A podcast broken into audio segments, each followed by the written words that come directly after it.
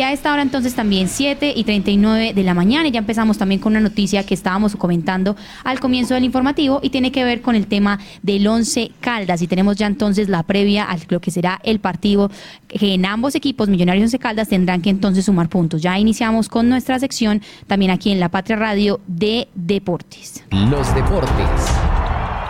Muy bien, 7 y 39 de la mañana y a esta hora saludamos entonces a Osvaldo Hernández, editor de Noticias Deportivas, aquí en el informativo de La Patria Radio. Ah, buenos días, directora. Don Oscar, que no se vaya, que la sección de deportes es muy agradable. Un abrazo para todos. buenos días. Aquí estamos al frente del cañón. La noticia del día hoy en Manizales es que Alonso Caldas juega, vuelve y juega después de lo de la semana pasada, que no me quiero ni acordar. Don Kevin Campiño todavía está de cama. Eh, la derrota en el clásico, eh, Once Caldas visita a Millonarios en la novena fecha ah, de la primera fase del torneo. Estamos ya casi a una fecha de llegar al meridiano del campeonato, es decir, 10 fechas. Once Caldas está por fuera. Hoy está la casilla 14 del campeonato. Pero bueno, hoy visita a Millonarios, partido 8 y 15 de la noche. Árbitro Wilmer Roldán, eh, John Reyes y Kevin Agames son eh, la terna arbitral. Eh, los VAR, o sea, el, los asist el video, eh, los árbitros que son de la parte tecnológica, Fernando Acuña y, y Jair Cárdenas. Once Caldas, en teoría, tendría a James Aguirre, Jorge Cardona, Sergio Palacios, Heider Riquet, Juan David Cuesta, Iván Rojas, Mateo García, Pili Arce, Esteban Beltrán, Gustavo Torres y Dairo Moreno.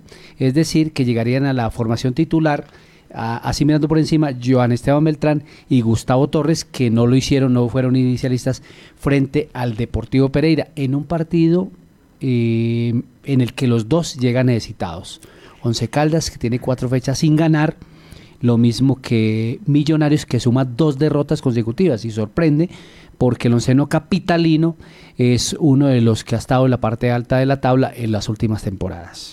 Así es, Osvaldo, cuéntenos porque también entonces ya hay como reacciones por parte de jugadores del equipo también, la preparación que se está haciendo y también incluso de los hinchas que también han estado muy pendientes acá en los comentarios, pues porque ya la gente está como, yo no sé si, si usted lo también lo analiza así, pero la gente está como en un desinfle grande y, y hoy entonces ya es como una, una prueba ya para saber si sí o si no. No, por eso, como se dice en la esquina, como se diría en la esquina, Sofía, estamos de cama.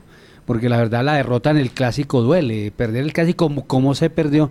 Porque es que clásicos se van a ganar, se van a empatar y se van a perder muchos pero como se perdió el pasado jueves, la, verdad es que da tristeza porque es una fiesta muy bonita y a los dos minutos ya está perdiendo 1-0 y a los siete minutos ya está perdiendo 2-0.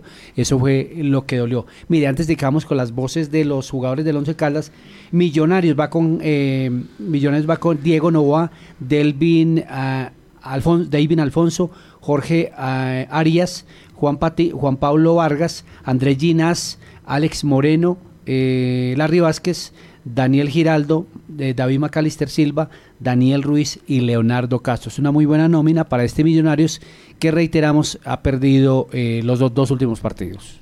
Así es, Osvaldo. Tenemos entonces aquí también la preparación y las expectativas que tienen algunos jugadores del Once Caldas, como es David Lemos, que también usted lo comentaba entonces en la nómina del partido de hoy corregir los errores que, que, venimos cometiendo en, este último partido. Sabemos que bueno, en el clásico no fue la excepción, que, que tuvimos errores y bueno, el cuerpo técnico y nosotros más o menos reevaluamos eso, trabajamos en, eso, en corregir, en, en, pasar la página y bueno, ya trabajando ya para, para el partido de, de Millonarios. Sabemos que, que, ellos también tuvieron tropiezo que podemos aprovechar de, de, ese momento que también viene, que no es muy bueno, ir a Bogotá a hacer las cosas bien, a, a corregir. Bueno, Dios permita podamos quedarnos con los tres puntos. Mire, eh, son detalles. Eh, David Lemus venía, tenía tres meses sin jugar y el técnico, como se dice popularmente, lo tiró al partido frente a, a al Pereira sin ritmo y le costó, le costó. ¿Y quién queda mal parado? El jugador sí, pero más el técnico por la decisión. En fin, ¿a quién más tenemos, Sofía? Sí, así es, Osvaldo. Pues también tenemos a Juan David Cuesta, que también lo estaba mencionando. Si quieres lo escuchamos. Este es uno de los jugadores que, si bien es cierto, no es un gran protagonista de la temporada, por lo menos rinde. Ya ha estado, ha sido titular en todos los partidos. Así es, aquí tenemos Juan David Cuesta. Bueno, esta semana trabajamos poco de concentración, creo que ha sido lo que nos ha faltado en los últimos partidos. Creo que al final los pequeños detalles marcan la diferencia. Estamos trabajando mucho en eso y en lo que nos está caracterizando, jugar mucho por banda. eso es lo que queremos llevar a Bogotá contra Millonarios. Muy bien, ahí escuchábamos entonces, como usted bien dice, muy corta la intervención que hizo, pero esperan entonces ganar contra Millonarios. Todos hablan de los puntos. Exactamente, mire, ayer vimos eh, el partido que ganó el Independiente Santa Fe a Boyacá Chico, el transcurso de la jornada, y después, a eh, ya en el cierre, el Deportes Solima ganó en Cali un partidazo con dos equipos que juegan muy bien al fútbol. Ahí es donde uno dice, este equipo está jugando bien, Once Caldas está jugando muy mal, ¿qué vamos a hacer para el resto del torneo? Bueno, pero ojalá que haya una buena recuperación. Hoy 4 de la tarde Envigado Patriotas y a las 8 y 15 Millonarios Once Caldas. Mañana 3.15 Fortaleza Alianza Fútbol Club y el jueves a las 7 y 45 Independiente Medellín Deportivo Cali para cerrar la novena fecha de la primera fase del torneo colombiano o Liga Betplay como se llama comercialmente. Un torneo que hoy está pasado por las controversias, por las polémicas arbitrales, pero igual tiene que seguir y, el, y, pues hay una necesidad de, de, los equipos de hacer el campeonato y hay una gran comunidad, un gran sector del, de Colombia que vive del fútbol. Así es, Osvaldo. Cuéntenos y además de esta previa que estamos haciendo del partido de Once Caldas, nos tiene un datico de cierre con otros temas también deportivos aquí para la audiencia. Sí, directora, mire, varios daticos. Colombia juega hoy su tercer partido en la Copa de Oro Femenina, enfrenta a Puerto Rico y puede ser primera, segunda o tercera, dependiendo del resultado. El equipo está casi clasificado, pero tiene que asegurar este resultado porque recordemos que tiene en ese mismo grupo a Panamá, y a Brasil. Entonces necesita ganar, eh, se supone que le debe ganar a Puerto Rico, porque hay una trayectoria, porque hay una eh, hegemonía, digámoslo de alguna manera así, futbolística de las dos regiones.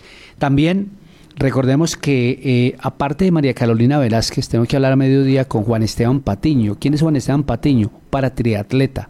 Ya estuvo en la primera Copa Colombia que se disputó este año, el pasado fin de semana en el lago Calima, y así como María Carolina Velázquez brilló en Nueva Zelanda, obteniendo 60 puntos para los Juegos Olímpicos, pues Juan Esteban Patiño empezó a eh, competir en esta temporada y también está eh, no clasificado, pero sí está buscando cupos y puntos para los Juegos Paralímpicos de París con el seleccionado nacional. Entonces, noticias del deporte caldense que estaremos contando eh, a lo largo de nuestras franjas informativas.